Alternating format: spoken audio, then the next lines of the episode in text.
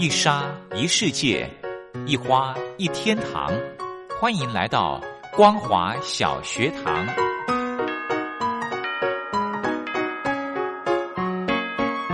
让我们一起学习，一起分享光华小学堂。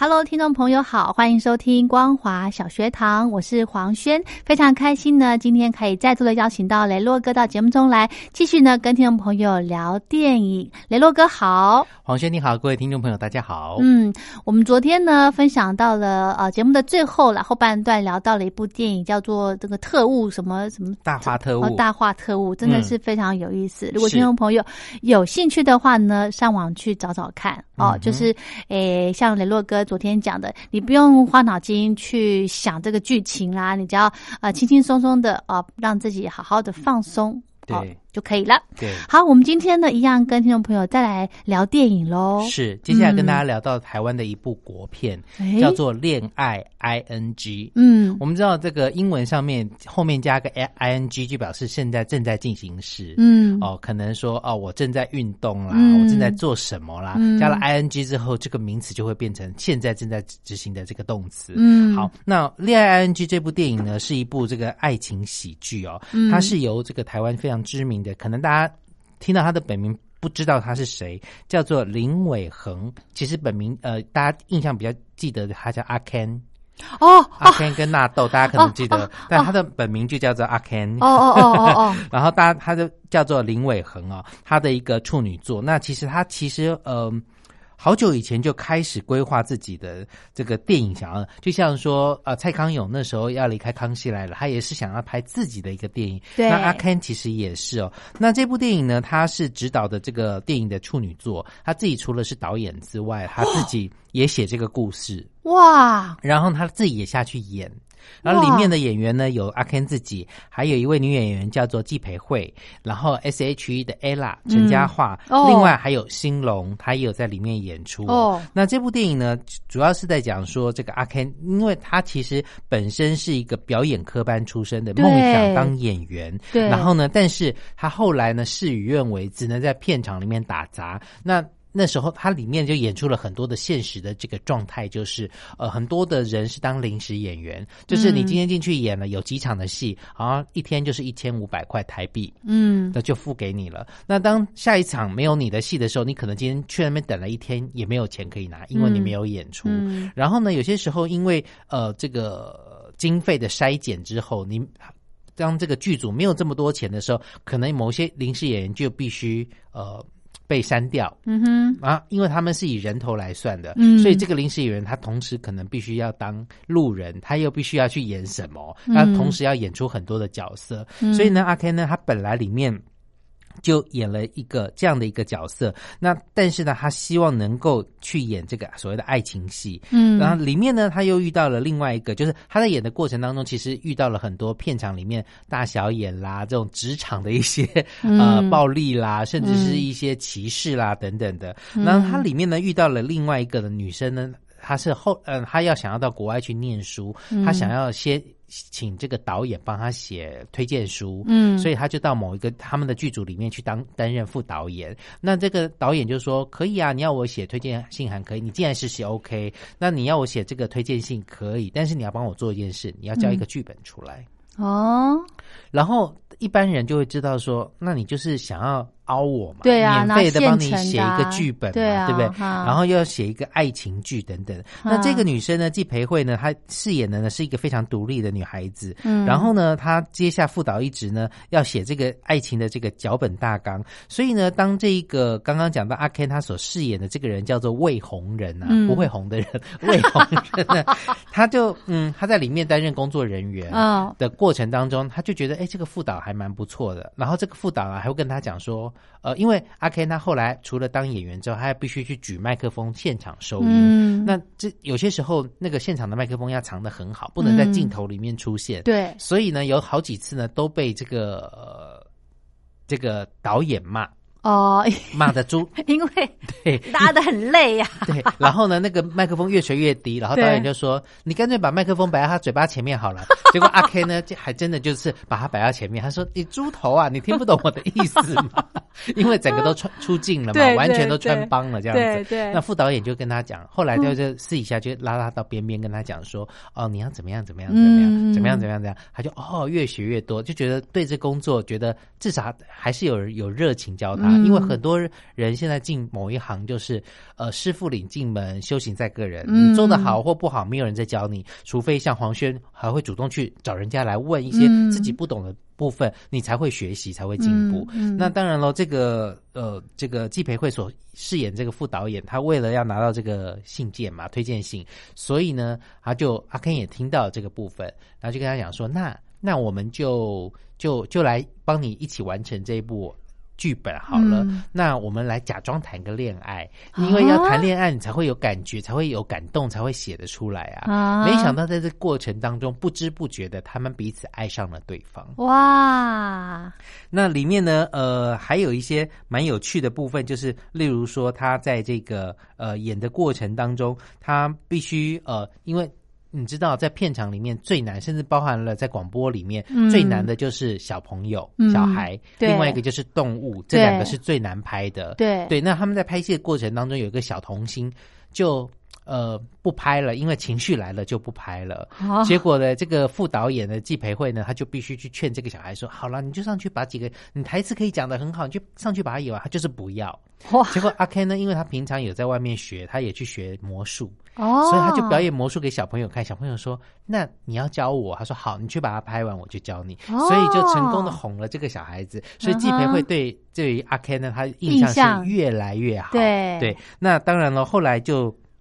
女生就出国去念书了，嗯但是跟男生就分开。可是其实阿 Ken 很不想分开，嗯但是反正最后是一个完满的结局，是他学到了这个，然后回来台湾指导电影，嗯然后呢，呃，阿 Ken 呢，他也如愿以偿的变成了演员，知名的演员，然后里面的温升豪啊等等也有出现，嗯就是一起呃演了这这部戏。他去试镜的时候才发现，哦，这部电影的指导原来就是这个女女主角季培嗯季培慧。是哈对，所以他不是教大家怎么谈恋爱啦，但是要也有告诉大家谈到，恋爱 ing 嘛，就是他练的爱练的那个练是练习的练，哦，练习的练，恋爱哦 ing，就是有些时候有些人我们可能第一眼看了并不是很顺眼，嗯，然后人跟人之间有了相处之后，才会发现说，哎，这个人其实还蛮不错的。是是是，这是重点，人真的要经过相处，对对不对？对有一句话不是这样讲吗？你如果要认识我，你就不要从别人的嘴巴来认识我，嗯，对不对？对或者是啊、呃你只用耳朵听，觉得说，哎、这个人是怎么样？对你要认识我，你就直接的，就是大家从平常的互动，嗯互相就可以了解嘛。没错，对不对？好，好，这部片呢叫做《恋爱 ING》，推荐给大家。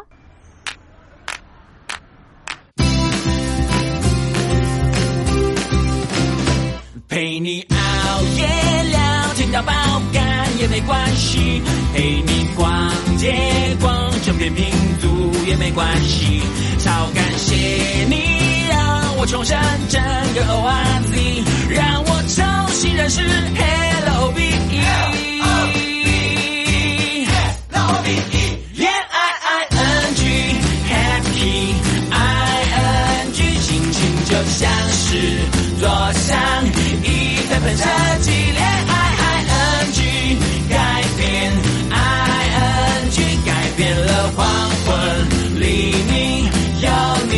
心，跳到不行。你是空气，但是和我胜过了空气。你是阳光，但是却能照进半夜里。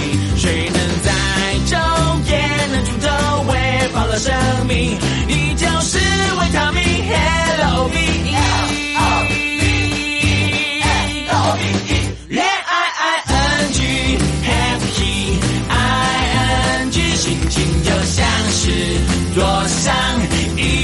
一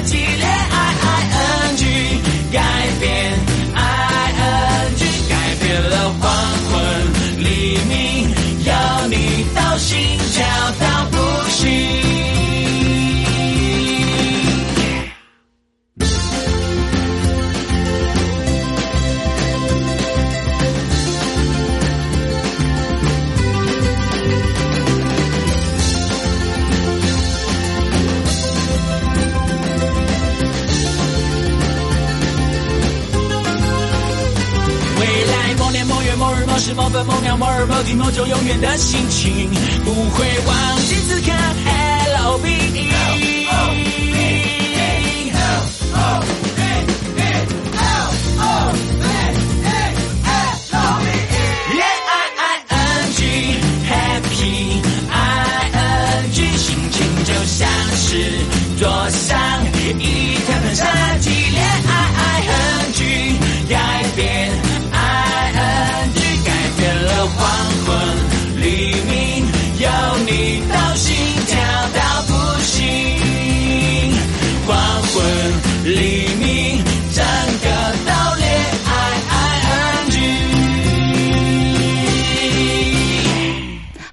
续呢，再来分享电影哦。接下来呢，跟大家介绍这一部呢，呃，有一点点惊悚片，叫做《隐形人》。哎呦，以前呃，不晓得收音机旁的听众朋友，如果年纪有够长的话，以前有一部电影叫做《透明人》，嗯，还蛮恐怖的，嗯。就是呃，就是人会透明不见，那然后去做坏事，对不对？对对对那这部《隐形人》呢，也是有一点点异曲同工之妙。嗯。那这部《隐形人》呢，它是一部西洋片，那呃，它主要是根据呢，就是呃一部嗯科幻的心理恐怖片哦，嗯。改编自一个同名的一个小说，就叫做《隐形人》。嗯。好，然后呢，它里面主要是讲到说，因为它的剧情呢，一开始呢，就是在于一个女生从一个充满高科技住宅，现在很多的住宅都会有监视摄影器啦，有防盗设施啦、嗯等等高科技的住宅里面逃出来。嗯，当然一开始大家会觉得说，哎，为什么这个女主角要逃出这个地方？嗯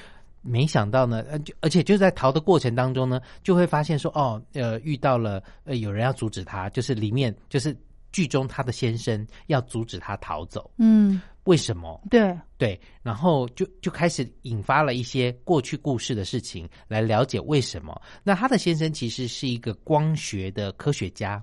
所谓的光学很多，包含了像镜片也是光学、哦啊等等的。但是呢，他的先生其实在研究一些高科技的东西，因此其实是很有钱的。嗯，那他研究的东西的这个实验室就在自己家里的地下室。嗯那他逃那个他的太太呢逃走的这个时候呢，他的姐姐来帮忙载他，然后呃带他走，然后赶快把他救走之后。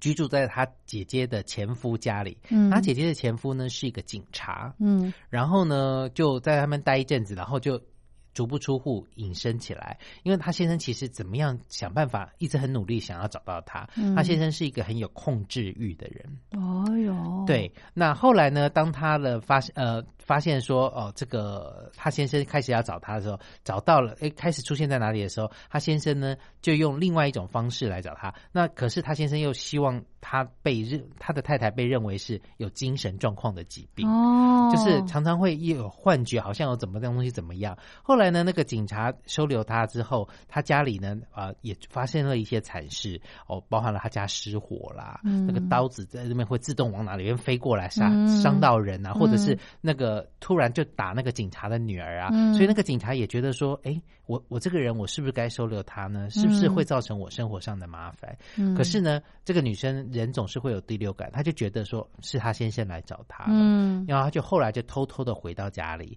就发现他先生呢在秘密制造一种东西，叫做那个隐形的衣服啊哦，因为我们知道我们看得到，像我现在看得到黄轩，是因为。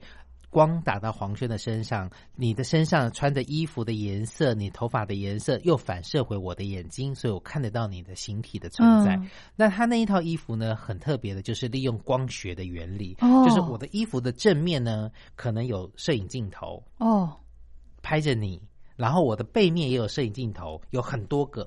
所以你就想象，呃，一个人的身上穿了一件衣服，通通都是很多的眼球在上面。嗯，那眼球就会看东西嘛。对。但我背后的这个眼球呢，看到是我背后的景色。对。但是呢，我前面的身上的眼球眼球的部分呢那些镜头呢，它又可以当成是画面，把我背后的影像给。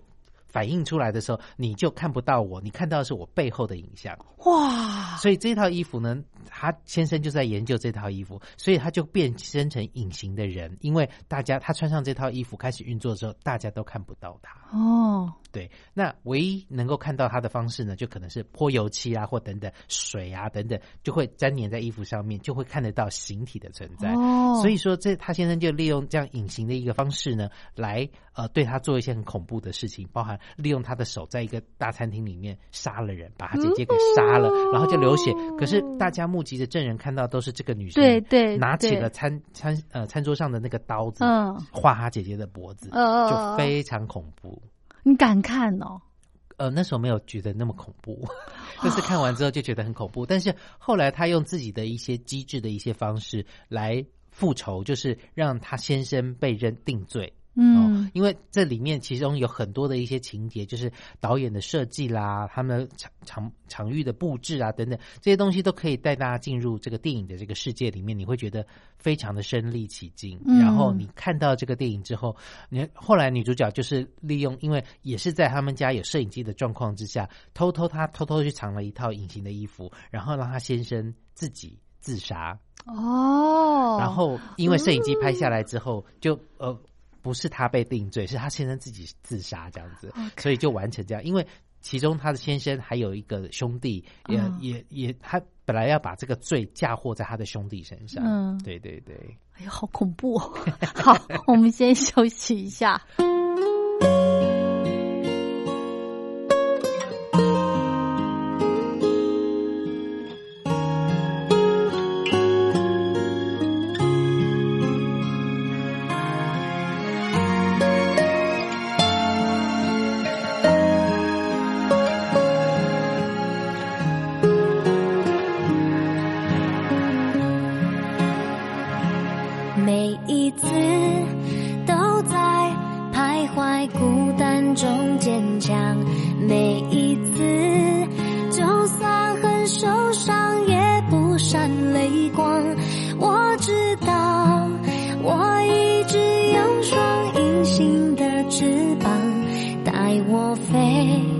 飞过绝望不去想他们拥有美丽的太阳。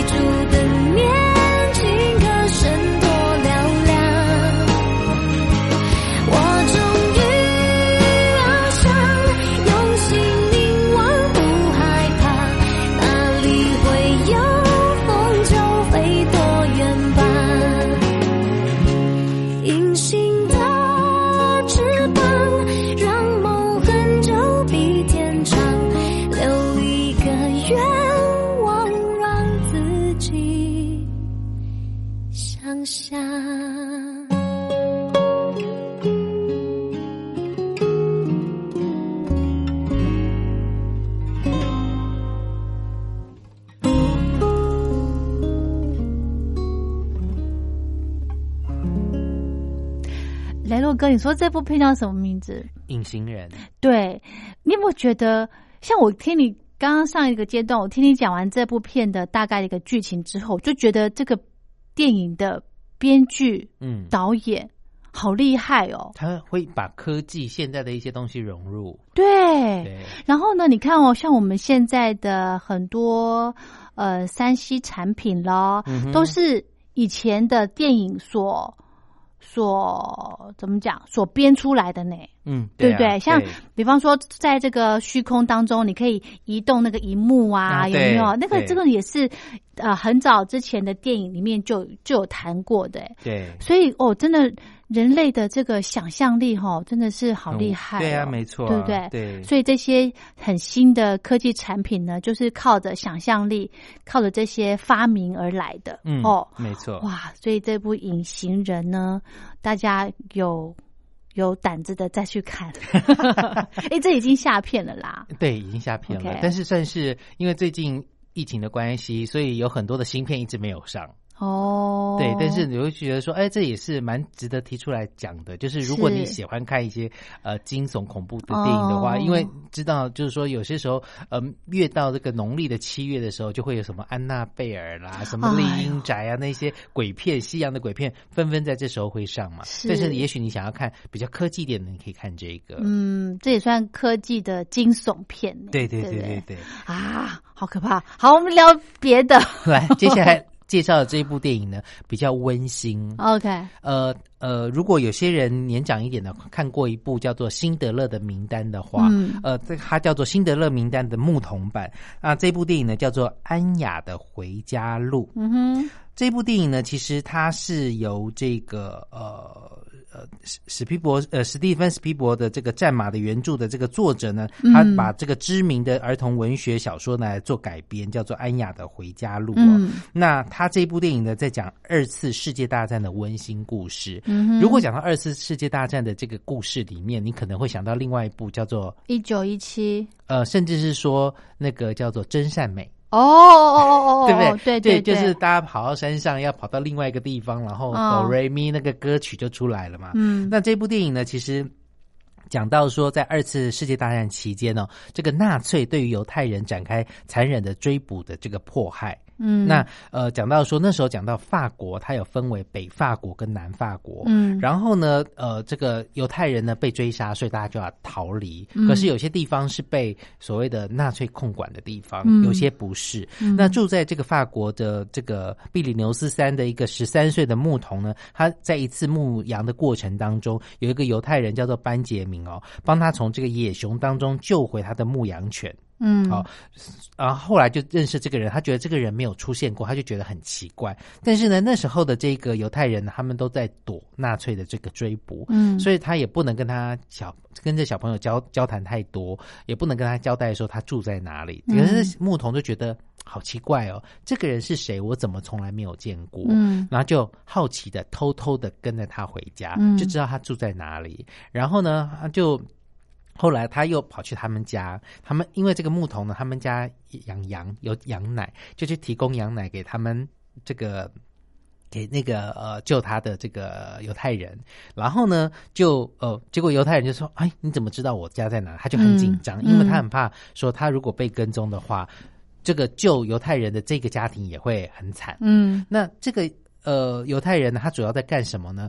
为什么他在那边等待呢？嗯他就是在一个山的旁边，他其实要跨过那个山到另外一个国家去，是自由的地方，就不会被追杀。嗯可是在这个国家的边界这边，以这边山为主的话，他冬天会有暴风雪，过不了那个山。嗯，然后这个犹太人他自己有个女儿，然后在一次逃难的过程当中，他们本来要把这个犹太人要送进呃毒气室去，哦但是他看到他们在车站要被运走的时候，他抱着他的女儿，他就看到哎，另外一部这个火车要开了，他就去偷偷请人家把他女儿带走，嗯带走以免被迫害嘛。没想到这个爸爸后来也呃。也逃出来了，嗯但是他就要找他的女儿，嗯那他们约定就是在他的奶奶家见面，嗯然后呢要一起逃走，所以他在那边等等的同时呢，其实也有很多很多的小孩子，也是犹太的小孩子，也到了这个地方来。他在告诉他们说要来这边集合，他们要把他送到山的另外一边，让他们重获自由。所以说。他其实除了在等他女儿之外，他也在救其他的犹太小孩。嗯但是呢，山下的这个收容他的人呢，他离城市稍微远一点点，离那个村庄比较远一点点。那那个牧童呢，住在那个村庄里面。有一天呢，呃，德国的纳粹就来了，他要开始接管这个城镇，大家所有去哪里的一举一动都要跟纳粹报告。嗯好，那里面也有不错的这个纳粹的军官跟那个牧童玩得很来，就是嗯诶，这个小孩子他因为他这个军官有。也有小孩，嗯所以他看到这个牧童觉得很喜很喜欢，然后觉得很投缘，就会跟他聊很多。可是呢，其他的军官呢，每天动不动的就会去搜索别人家里，嗯看看你有没有隐藏的这个纳粹，嗯呃，不隐藏的犹太人在里面。然后呢，就要去搜索。结果有一次呢，他们真的跟着这个牧童，就觉得诶，他去牧羊，然后就想要跟着他走走走，就跟到那个人家附近了。然后呢，结果他就赶快的，那个犹太人呢就赶快躲起来了，哦带着他们那时候大概有五六个小朋友，就躲到山上去。哦那这个牧童的嗯外公，我记得没错的是话是外公，就会觉得说，哎呀，这个太危险了。嗯而且那时候那些法国人其实人还蛮好的，嗯就觉得说，呃，这个犹太人是无罪的、啊、等等的，然后就会帮他们隐藏。但是不能让太多人知道，嗯因为有些人总是嘴巴比较大，嗯 万一不小心讲出去的话，这些人全部会被枪杀灭口嗯这样子。然后呢，所以他后来就就想办法就去躲藏。然后呢，他们每一年呢，冬天的时候山会冰封起来，嗯到了春天开始的时候呢，那牧童呢要带着一大群的羊，就整个村庄里面的羊都交给这个牧童，带到山上去吃草，吃草嗯然后再住在山上的某一个。临时的房子，隔天再去吃草，吃了整个夏天之后再回来。嗯，所以当当所以当他要去的时候，他们就是牧童，就有很多的大小牧童出现，就利用那个时候呢，让其他的小孩子也当成牧童一起去山上。哦，到了山上之后，他们就可以越过那一座山，嗯到比较安全的地方。然后这个牧童呢，在那，他们就觉得说，反正小孩子这么多，他们也不会去数有几个小孩子。那故事大概就是在讲这样子。嗯然后他们就是要找到说，哦、怎么样可以去过这个山？嗯然后呢，这个。纳粹呢，他们又非常的厉害的，就是也要去搜查，就说，哎，这个临时的小木屋怎么样怎么样？嗯结果那个军官也在，就觉得这个牧童的眼眼神不太对，但是他就知道里面藏了很多小孩子，哦但他也就不去揭穿，因为他就觉得说这是国家的政策，可是他自己可能也不认同，就是让这个事情就过了，让他就过去了。嗯结果后来这个呃大人的这个犹太人呢被抓到了，嗯。但是他们后来还是想办法让他在在走之前呢，结果呃就是国家被光复了，嗯。然后这些呃纳粹就得回去了，所以后来这个部分就是很温馨的一个结束，但是里面也有过就是。呃，最后有人就是因为枪伤枪伤而死掉了，嗯为了救人这样子，嗯对，是好，其实呢，我们在这个武汉武汉肺炎这个期间哦，大家如果不出门的话，最好不要出门啦，对不对？嗯在家里面呢，找一些电影来看看也不错。是，对不对？像今天呢，还有昨天雷洛哥所推荐的听众朋友，可以上网去搜寻看看。嗯好，那今天的节目呢，就跟大家进行到这喽，谢谢雷洛哥。谢谢大家。